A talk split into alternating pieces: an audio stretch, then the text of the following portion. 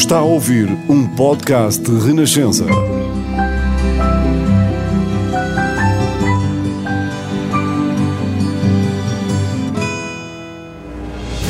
Novos caminhos estão abertos à democracia em Portugal, de vitória do 25 de Abril. Esta hora marca a vitória da liberdade no nosso país. Que cada nova geração tenha uma vida mais digna de ser vivida.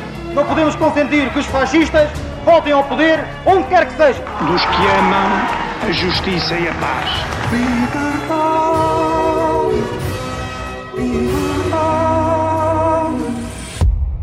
Olá, bem-vindos à Avenida da Liberdade. Este é um podcast de renascença para percorrer os caminhos que levaram até ao 25 de abril de 1974 e pensar onde estamos hoje, quase 50 anos depois. Este é um podcast com sonorização de André Peralta. Eu sou a Maria João Costa e ouça o que o nosso convidado recorda da guerra colonial. ter estado na guerra, ter participado em combates, ter sido combatente, ter conhecido a guerra por dentro, deu uma autoridade moral para poder ser mais fortemente ainda contra a ideia da guerra como solução última para aquela questão colonial. Tem uma biblioteca com o seu nome. Foi campeão nacional de natação, nasceu em Águeda em 1936, estudou em Lisboa, Porto e na Faculdade de Direito da Universidade de Coimbra. Eram outros os tempos e foi um ativo dirigente estudantil. Em 1961 foi chamado para cumprir o serviço militar. Colocado nos Açores, ao lado de Mel Antunes, tentou uma ocupação da ilha de São Miguel.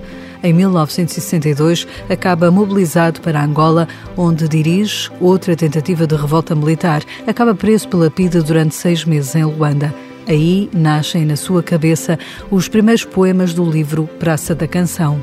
Em 1964 passa à clandestinidade, vai para a Argélia, onde dirige a Frente Patriótica de Libertação Nacional. Aos microfones da rádio, a sua voz torna-se símbolo de resistência e liberdade. Só regressa a Portugal após o 25 de abril de 74, adere ao Partido Socialista e em 1976 torna-se num dos redatores da Constituição. Foi deputado até 2000 2002, altura em que foi secretário de Estado da Comunicação Social. A par com a atividade política, desenvolveu uma obra poética e literária. São da sua autoria obras como Cão como Nós ou Jornada em África. Entre os prémios que recebeu estão o Grande Prémio de Poesia da Associação Portuguesa de Escritores, o Prémio Pessoa em 1999 ou o Fernando Namora. Em 2005 conquistou mais de um milhão de votos quando se candidatou à presidência da República. Deixou o Parlamento em 2009, depois de 34 anos de trabalho. Foi conselheiro de Estado até 2015, pelo meio voltou a candidatar-se a Belém. Acaba de lançar toda a prosa reunida em livro. Manuel Alegre de Mel Duarte tem hoje 86 anos.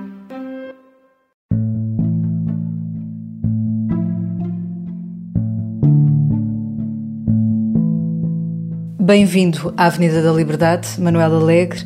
Estava em Argel a 25 de abril de 1974. Como Estava. é que soube da notícia? Eu soube a notícia às sete da manhã através de um telefonema do meu amigo Aquino de Bragança, um goês nascido em, Moçambique, que morreu no, no mesmo desastre em que morreu Samora Machel, e que me telefonou dizendo Lisboa está tomada. Eu até respondi a engraçar. Isso foi no tempo de Afonso Henriques. Não, não, não, estão tanques na rua. Estão tanques na rua, é a sério. E o que é que sentiu, Manuel Alegre? É, sentia um alvoroço, mas primeiro não sabíamos que tanques eram aqueles. Eram os tanques que depois vieram a ser, se eram os tanques do Cousa da Riaga, não sabíamos bem. Com as horas a passar, foi-se Depois, com as horas a passar, nós juntámos-nos, os, os exilados, com o Piteira Santos, com a minha mulher, com outros amigos. Juntámos, a França parece convidou-nos a ir para lá.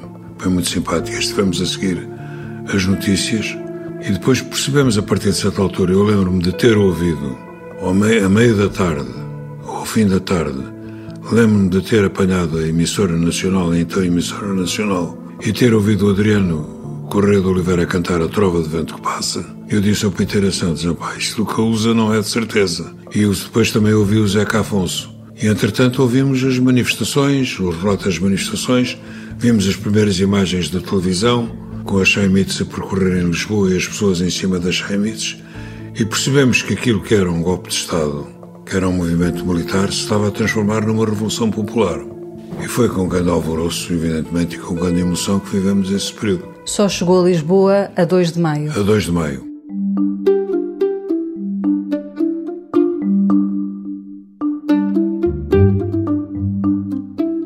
Trabalhava então eh, na Rádio Voz da, da Liberdade, era uma emissora em português eh, que operava a partir de Argel. Vamos sintonizar e ouvir uma das suas emissões. Surgiu o momento de podermos finalmente viver como seres livres numa pátria livre. Surgiu o momento de arrancarmos a mordaça, de quebrarmos as correntes da opressão e conquistarmos a liberdade. É uma oportunidade histórica que não pode ser desperdiçada. Foi aos microfones da Rádio Voz da Liberdade que celebrou também este 25 de abril de 74. Como é que eram essas emissões? A Voz da Liberdade era, um, era a emissora da Frente Patriótica de Libertação Nacional, que agrupou num determinado momento as principais forças que se opunham à ditadura, o Partido Comunista, os socialistas, católicos progressistas, o Movimento de Ação Revolucionária que integrava pessoas como Jorge Sampaio, Manuel Lucena, Rui Cabeçadas, até o Vasco Polido Valente, juntava essas pessoas, ou esses movimentos, embora o único que tivesse uma estrutura bem organizada fosse o Partido Comunista. Daí que, a partir de certa altura, os socialistas tivessem tido o propósito, a intenção e a determinação de constituírem o Partido Socialista, de autonomizarem o Partido Socialista. Porque consideravam-me, lembro-me do Tito Moraes dizer-me constantemente, eu nessa altura não era do Partido Socialista, ele dizer-me constantemente precisamos de um Partido Socialista, por sem um Partido Socialista não derrubamos a ditadura.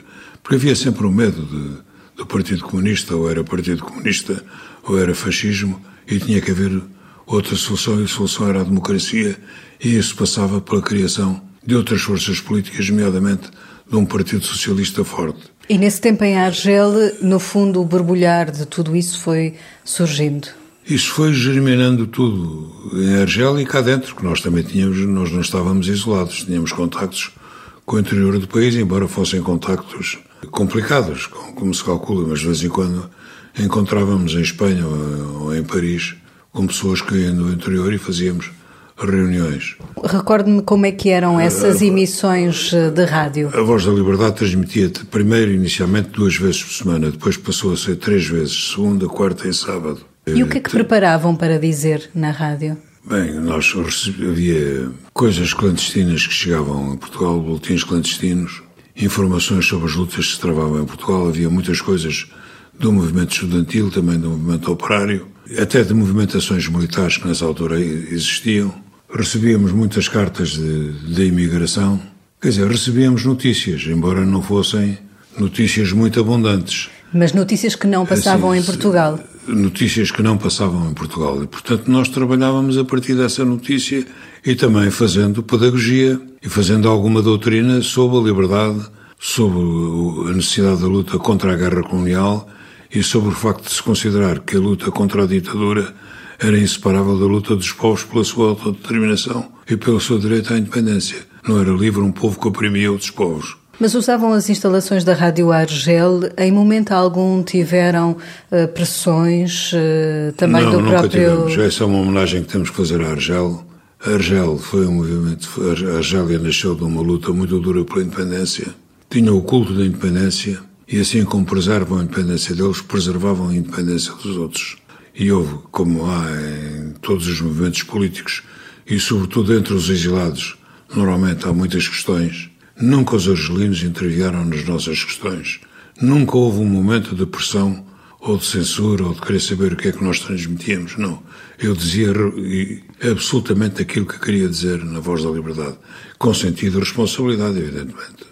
Chegava a Portugal, chegava também essa Voz da Liberdade às colónias portuguesas. Olha, a Voz da Liberdade chegava mesmo a Angola, chegava mesmo a países da América do Sul e até ao Canadá. Havia uma rubrica nossa que era o Correio da Voz da Liberdade e nós recebíamos cartas, muitas cartas que vinham de Paris, da Holanda, da Bélgica, da Alemanha, da Inglaterra, da Suécia, mas muitas cartas que vinham também até do Uruguai, do Brasil, do Canadá, dos Estados Unidos. Eram portugueses que vos eram davam portugueses, eram, portu... retorno, eram portugueses que escreviam Alguns, os do Canadá e os desses países, escreviam diretamente para nós, para, nós, para a Argélia. Os portugueses de Portugal é que normalmente mandavam-nos as cartas por, por intermédio da imigração. Guarda algumas dessas cartas? Não. Ficaram nos arquivos da Frente Patriótica em Argel. Vamos andar um pouco para trás no tempo.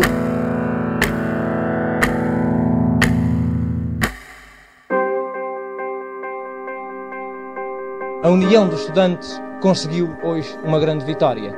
Não pôde a polícia impedir-nos de entrar na nossa universidade. Não pôde o próprio corpo docente da universidade impedir-nos que estivéssemos aqui agora a dirigir algumas palavras. Estudou em Coimbra. Recordamos aqui uh, o dirigente da Associação Académica de Coimbra, uh, Celso Cruzeiro.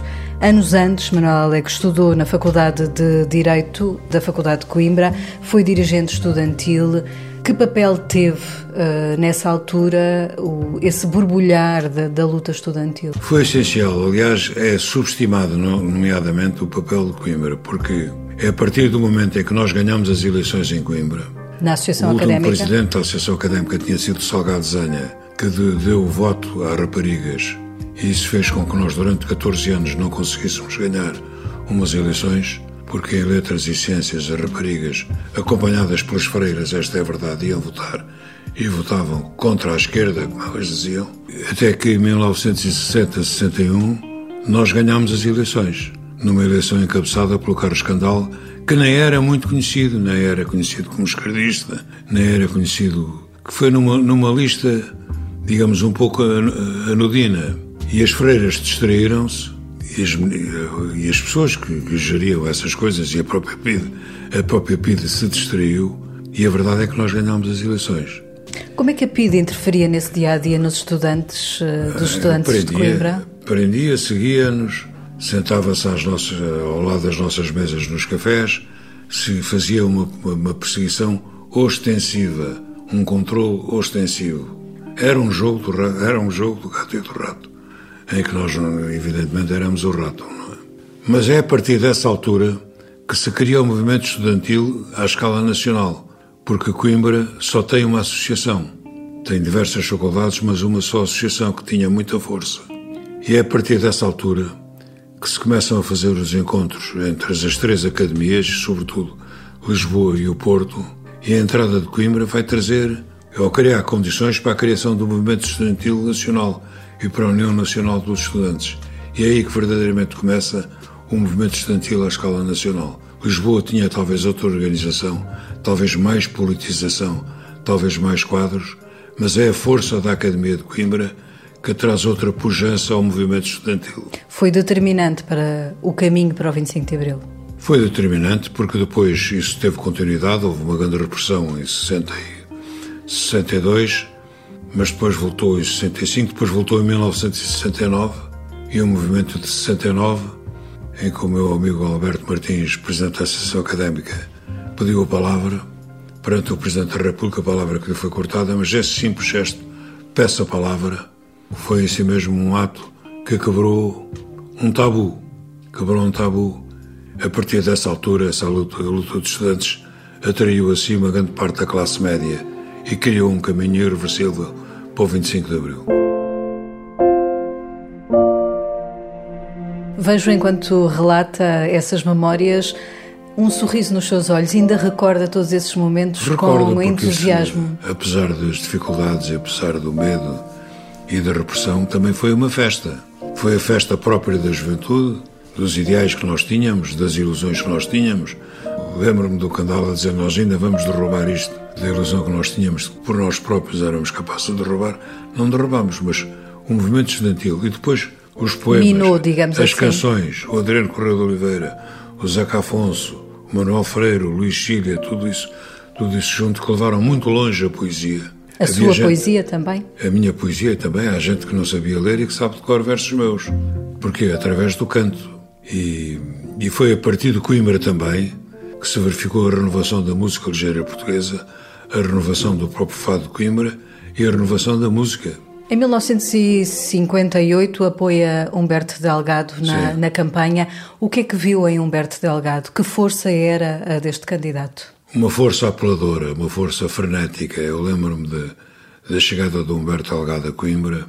O Delgado já não tinha voz, ele agitava os braços, com os dois braços, como se fosse para juntar as pessoas, a chamar as pessoas, para, como se fosse para dizer: levantem-se. Foi uma pedrada no charco, foi uma maneira diferente de estar na política, um desassombro. A frase que ele disse, obviamente admito, quando perguntaram o que é que ele fazia ao Salazar, isso criou uma onda no país, uma verdadeira onda popular. Foi um levantamento popular. Eu nunca vi, nem depois de 25 de Abril, tanta gente em Coimbra como no dia em que o delegado entrou em Coimbra. E a mesma coisa quando chegou ao Porto e a mesma coisa quando chegou a Lisboa.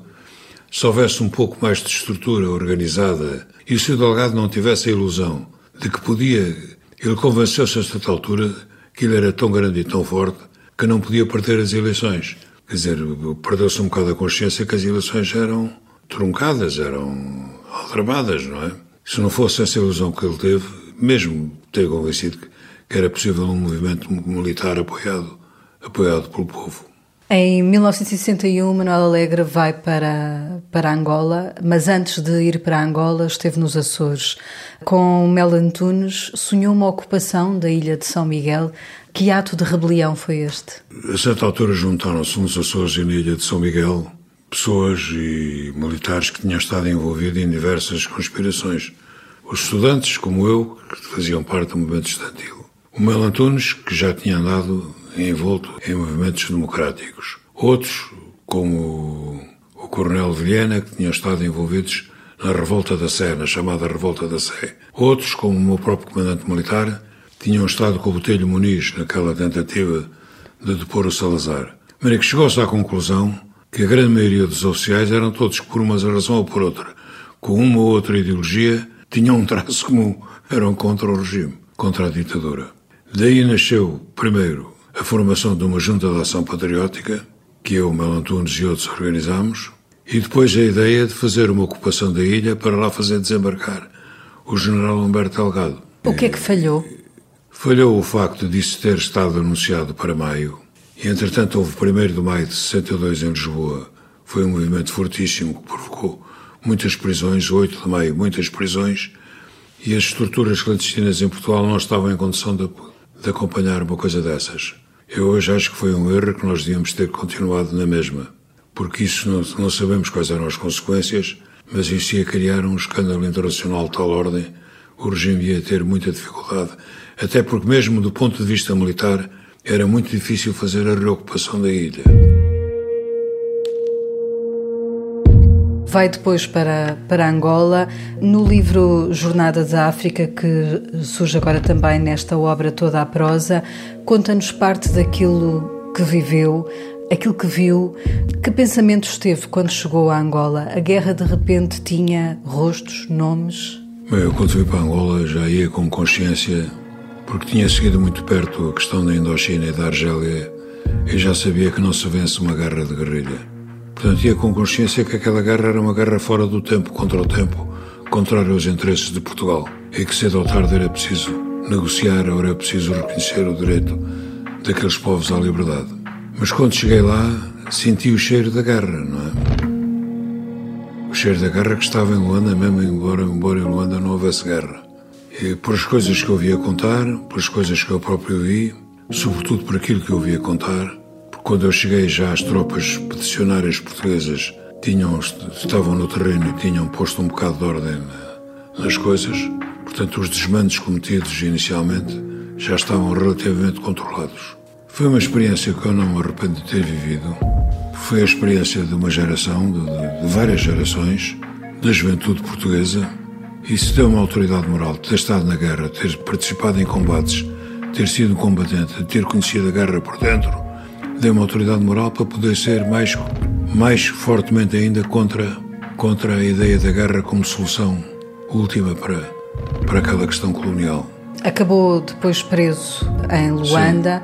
Uh, antes disso, participou numa tentativa de revolta militar. Sim, isso houve um movimento militar o general Jones, a certa altura, tinha estado lá o, o ministro Adriano Moreira, que fez, fez, fez, várias promessas. Acho que ele se entusiasmou com o seu próprio entusiasmo e prometeu coisas que, se calhar, não, o regime não lhe ia deixar fazer. Entre elas, uma universidade em Luanda. Mas os militares acreditaram naquilo e os militares precisavam de razões também que justificasse a sua presença e, e, e o seu combate, não é? De maneira que, quando veio a notícia de que não ia haver na universidade, o general das Landes, que era o governador militar comandante-chefe, fez um discurso em que disse não se esqueçam que nunca houve um homem, nunca houve ninguém com tantos homens sob o seu comando. Isso pôs toda a gente a conspirar. Nós também criámos aí outra vez uma junta de ação patriótica que envolvia militantes do Partido Comunista, militantes antifascistas de diversa natureza, muitos jovens como eu que tinham estado na luta estudantil. E depois veio a ideia de se fazer uma ocupação militar de Luanda para derrubar o regime. E isso esteve em marcha, embora fosse talvez um pouco utópico. A verdade é que houve muita gente envolvida nisso, mas essas coisas têm um tempo para se fazer. Entretanto, Salazar chamou o Deslandes e o Adriano Moreira, demitiu os dois, e sem a presença do Deslandes as coisas já não tinham a mesma força. O que é que recorda desses tempos em que esteve preso em Luanda? Bem, a prisão não é uma boa recordação. Eu estive preso muito tempo isolado numa sala. Fui interrogado durante muitos dias e muitas noites. O Landino Vieira conta isso no livro dele, onde publica inclusivamente as cartas que trocamos. Porque estiveram e na mesma prisão? Tivemos a mesma prisão, embora eu estivesse completamente isolado. Eu não tinha ninguém nem ao meu lado esquerdo nem ao meu lado direito. Mas ao meu lado direito, a primeira cela era a cela do Londino. E, ele, e havia um guarda, que mais tarde eu via saber que era um guarda-afeto ou MPLA. E um dia, em pleno interrogatório, eu fui fazer a minha toaleta à cela e encontrei um queijo e uma laranja em cima de uma cadeira. Eu fiquei muito desconfiado com aquilo. Não toquei no queijo. O Londino brinca sempre muito comigo porque diz que era um queijo muito bom sul-africano que eles tinham cortado ao meio e disse este malandro nem sequer tocou no queijo, mas eu sabia lá que era, não sabia de onde é que ele vinha. Depois da outra vez que lá fui, encontrei uma caixa de fósforos. Também achei esquisito abrir a caixa de fósforos, então tinha um bilhete Londino em que me dizia sabemos quem tu és, sabemos porque é que estás aqui, estamos contigo, tu não estás só. E todas as madrugadas, quando o sol nascer, um de nós assobiará o pleno má pleno é aquela canção russa.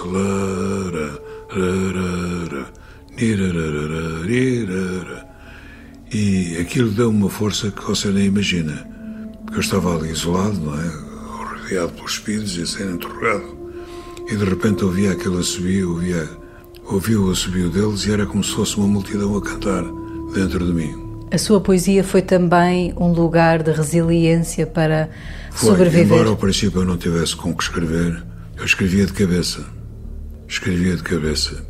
A minha poesia sempre teve um lado um pouco de sonoridade oral. Mas nessa altura eu escrevia de cabeça, escrevia, dizia os poemas. Como não podia falar com ninguém, dizia os poemas para mim mesmo. Depois pudemos falar, trocámos então cartas por intermédio desse guarda. Era o 121. Por intermédio desse guarda trocámos cartas com o Luandino.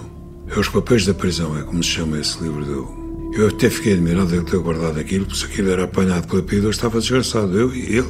Ele já estava desgraçado, mas eu mais desgraçado ficava. E foi o Londino, ou através do, do Londino e da mulher, que eu consegui passar cá para fora os primeiros poemas que escrevi na cadeia, alguns dos quais fazem parte da Praça da Canção. Esse seu livro é um livro também fundamental depois em Portugal, porque acaba por circular eh, clandestinamente. Quer dizer, uh... o livro é publicado, o livro é proibido, depois circula clandestinamente em cópias datilografadas e manuscritas, é recitado, é cantado.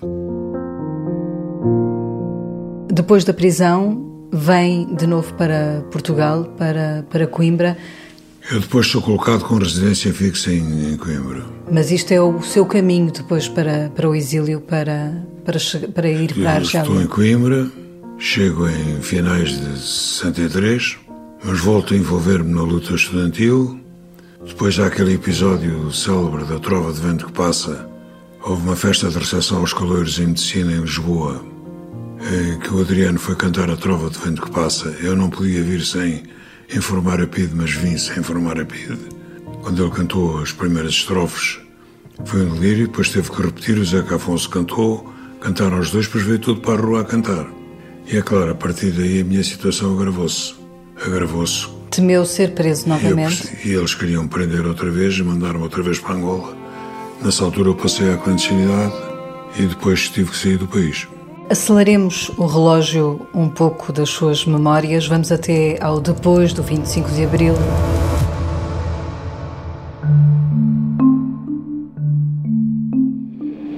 Os deputados que votam a favor fazem força levantar.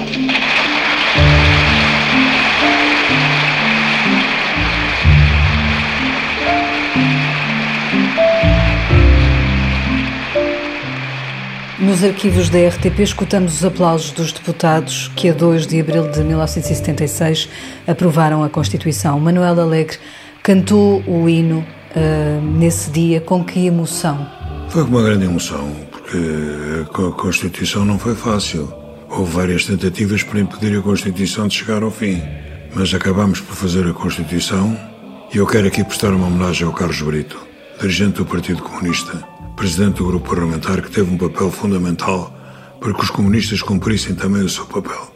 Apesar de andarmos à trolha e à bulha cá fora, ali dentro da Assembleia, os deputados cumpriram a sua função de fazer a Constituição. E ele foi o primeiro dirigente comunista a perceber a importância que era levar a Constituição até ao fim e fazer a Constituição. Quero deixar aqui essa homenagem. Também já foi um dos entrevistados do Avenida da Liberdade. Hum. Com a Sofia de Melbrenner foi um dos relatores do, do preâmbulo da Constituição. Como é que era trabalhar com a Sofia? Eu, eu, eu, eu, eu escrevi, eu é que escrevi o preâmbulo, embora ela fizesse parte da comissão. Eu era muito amigo da, da Sofia, não fazia cerimónia nenhuma com a Sofia. Tínhamos uma grande amizade, uma grande intimidade. A Sofia fez um discurso notabilíssimo sobre a cultura, um discurso histórico ela via as coisas sempre da maneira dela, de uma maneira. Eu não digo que é idealista, ela era até muito realista. Tinha um grande sentido prático e concreto das coisas. Mas era poeta, fazia menos transigência em relação à parte tática da política. Nessa altura, uh, viveu-se também um episódio marcante nos trabalhos da Constituinte, que foi o cerco à Assembleia da República a 12 foi. de novembro. Bom, eu escapei do cerco, não é? Porque hum, o cerco começou-se a formar. O Mário Soares chamou-me a mim ao Jaime Gama e disse: Isto vai ser cercado e nós temos que sair daqui para dar o alerta.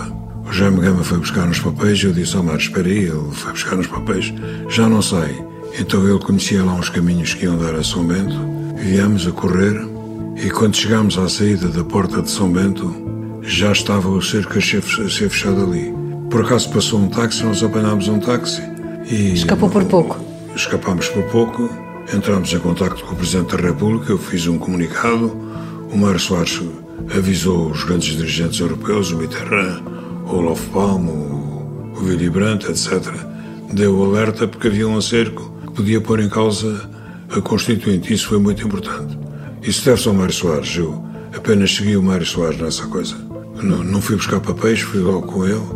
E, portanto, consegui sair, embora depois também que tivesse o meu papel a escrever comunicados, a mobilizar o Partido Socialista, etc. E a, e a, e a elucidar a opinião pública sobre aquilo que se estava a passar. Estava a acontecer. Agora, para aqueles que lá ficaram, foi um momento muito difícil. Muito difícil. Havia pessoas já de uma certa idade, pessoas com problemas físicos, de saúde. Foi um momento muito difícil.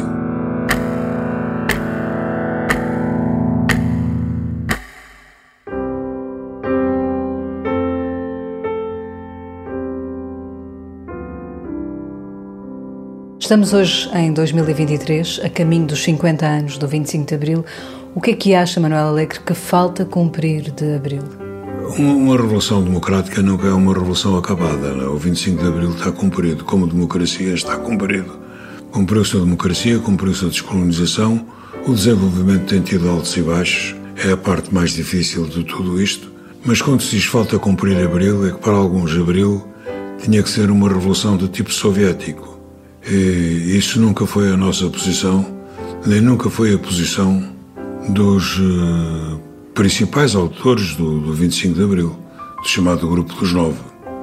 Mel Antunes, o Vasco Lourenço, que teve um papel fundamental, o Ramalho outros. Para nós o essencial era a fidelidade ao curso democrático do 25 de Abril. Democratizar, descolonizar e desenvolver. Mas, sobretudo, a democracia política pluralista e pluripartidária. E isso, a certa altura, esteve em risco. Felizmente resolveu-se a bem.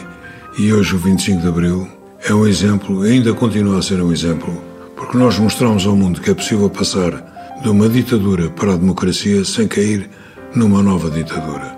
Isso é muito importante para a transição democrática em Espanha, na Grécia, no Brasil, noutros países. Como hoje há muitos países que ainda estudam a nossa Constituição e se inspiram na nossa Constituição.